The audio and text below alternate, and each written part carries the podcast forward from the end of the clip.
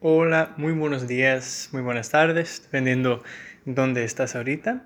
Primero, yo quiero disculparme por em, estas, como, ¿cuántos? Siete, ocho semanas, más o menos, dos meses, porque no he publicado nada. ¿Y, y por qué eso?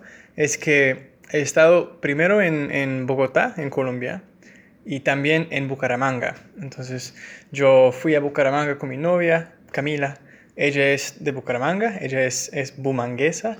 Y em, pasamos allá Navidad, eh, lo pasamos muy bien, fue súper interesante ver para mí cómo se celebra eh, Navidad en Colombia.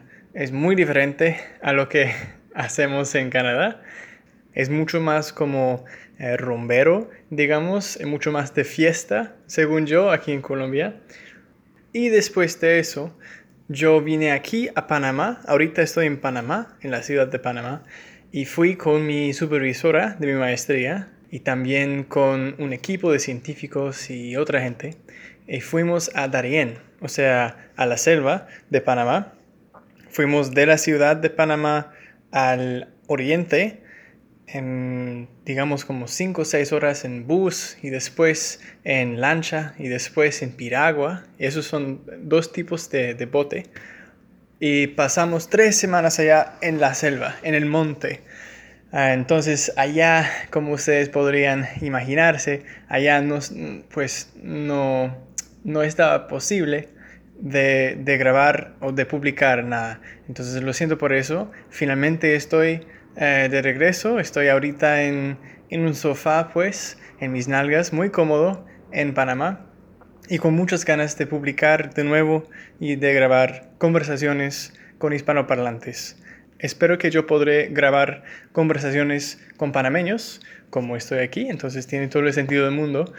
Y también hay, pues, hay muchos colombianos por aquí. Por ejemplo, mi, mi compañero de casa aquí en, en este apartamentico que eh, compartimos.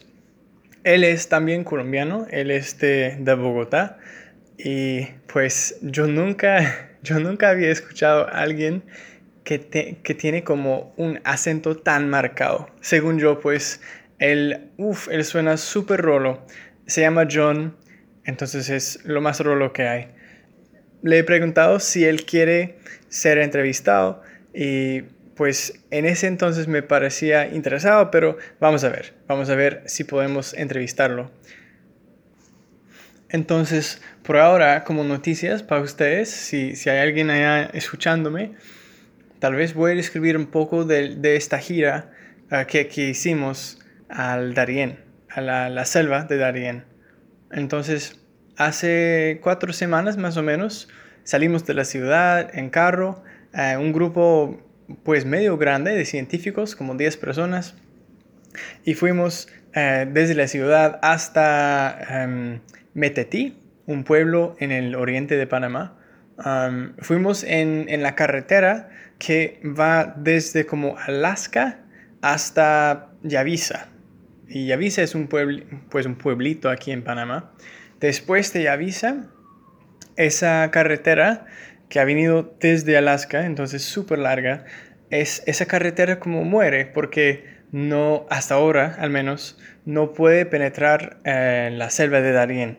Entonces creo que la carretera empieza de nuevo en Colombia y sigue, me imagino, hasta como Chile, tal vez como el punto al sur de Chile.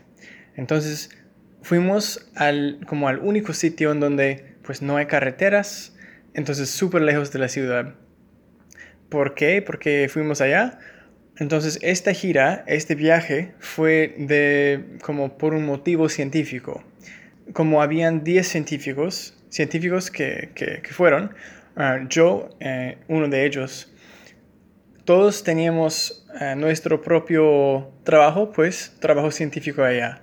Para mí fue eh, sacar muestras de suelo, ah, para otra gente fue como... Mm, eh, ver y como anotar cuáles pájaros hay, cuáles aves. Ah, otra persona veía como cuáles ranas hay y otra persona veía eh, cuáles bichos había, o sea, cuáles ah, insectos. había también un botánico jovencito de, aquí, de, la ciudad de Panamá. Él iba identificando árboles y palmas. Y había también mucha gente en Verá. Entonces, ah, los en Verá ah, son un pueblo indígena que se, encuentra en Panamá, en Colombia, tal vez hay otros países que, yo no sé, digamos tres o cuatro en Verá también, que, iba, que iban con nosotros. Las cosas más eh, chéveres, más bacanas y las cosas que nunca voy a olvidar eh, de esta experiencia en Darien son, creo que hay tres. Entonces la primera cosa que me encantó fue bañarme en el río allá en, la selva. Yo pensé, antes de irme allá, yo pensé que bañarme en el río iba a ser súper como, pues no peligroso, pero aterrador. O sea que me, iba a dar mucho miedo porque he ido antes en Panamá a tales ríos y yo sabía y yo pues sigo eh, sabiendo que hay muchos pescados chiquitos en esos ríos que muerden como que, que, que muerden a uno ah, y si, si, la persona, o sea yo en este caso, tiene muchos lunares, entonces esos pescados te mueren, ah, te muerden aún más. Si yo, yo ya había tenido esta experiencia, yo sabía que eso no, no se siente tan chévere, pues, estar mordido por, por pescados. Pero entonces resulta que eh, tal vez por el corriente fuerte que hay allá por los ríos de Darien, eh, no habían tantos pescados así. Eh, bañarme con mis amigos allá, con los otros trabajadores, eso siempre fue una parte como favorita para mí de mi día allá. También como hace demasiado calor, especialmente para un canadiense como yo, Em, quedarme en el río por 20, como 20, 30 minutos eh, siempre fue un alivio grande para mí en cuanto a como pues la temperatura de mi cuerpo. ¿Qué más? La segunda cosa que me encantó fue eh, caminar eh, por los bosques, por la selva allá. Fue la primera vez para mí de ver un bosque así de, de anciano, pues muchos sitios allá en el bosque Em, creemos que nunca han sido um, cambiado, afectado por seres humanos. Entonces, um, sí, súper interesante, especialmente para como biólogos o gente que, que se siente una conexión con, con, la naturaleza, con la selva.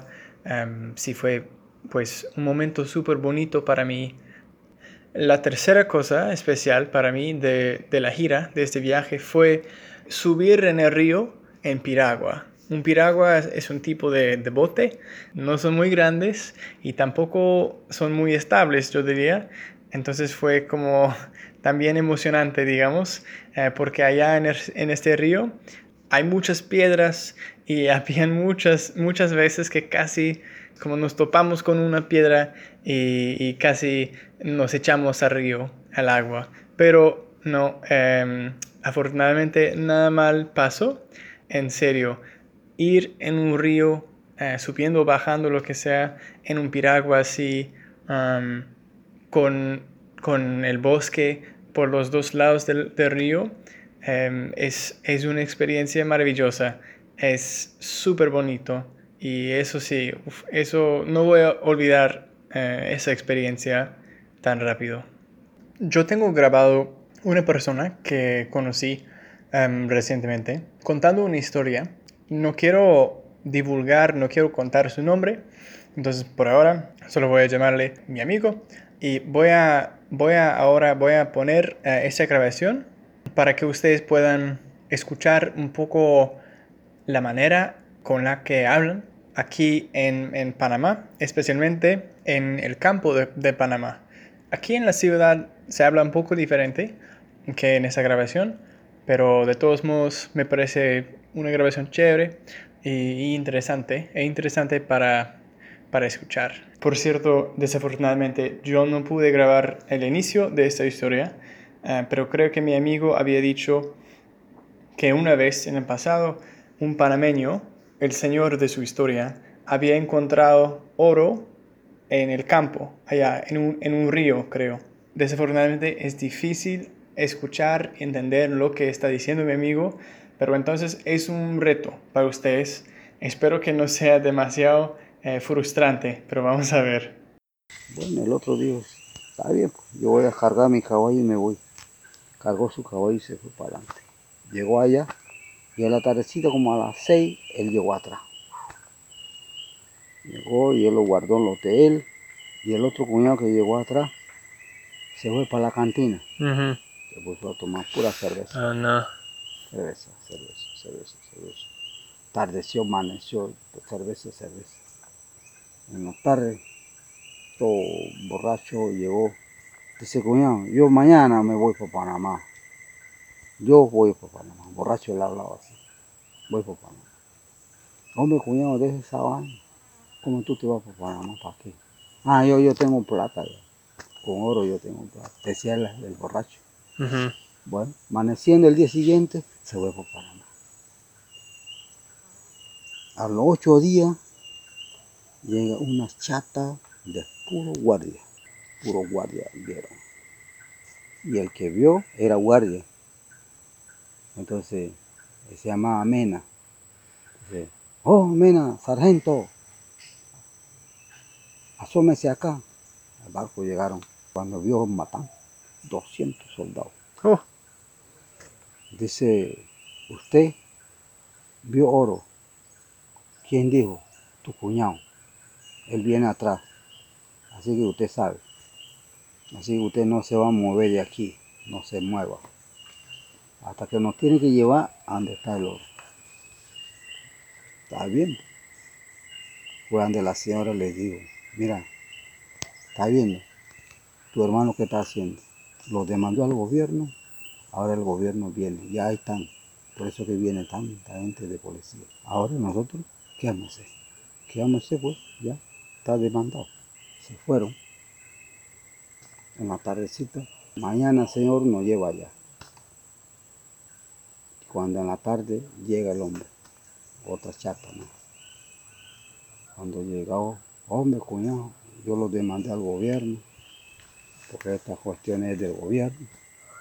Y el cuñado dijo, no, ¿por qué tú le hiciste eso? Ese es tú y yo, tu hermano. ¿Qué pasó contigo? Tú hiciste mal. El gobierno no va a dar chance. Por eso vinieron los soldados a cuidar eso. 200 soldados se fueron para adentro. Y cuando llegaron allá a la área, dice, aquí es, esta es la quebra. Ah, ¿cómo no? Pues limpiaron todo, pusieron su hamaca, su campamento. Bien. Y el cuñado se quedó afuera también. Ya no le dieron chance a él. 200 soldados se quedaron ahí. Como a las 8 de la noche vino un tremendo aguacero. Aguacero, aguacero, aguacero, aguacero, aguacero, hasta las 4 de la mañana. A las 4 de la mañana se campó.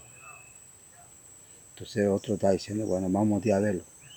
Cuando fuera ver, pura tierra encima. Todos los 200 se quedaron ahí.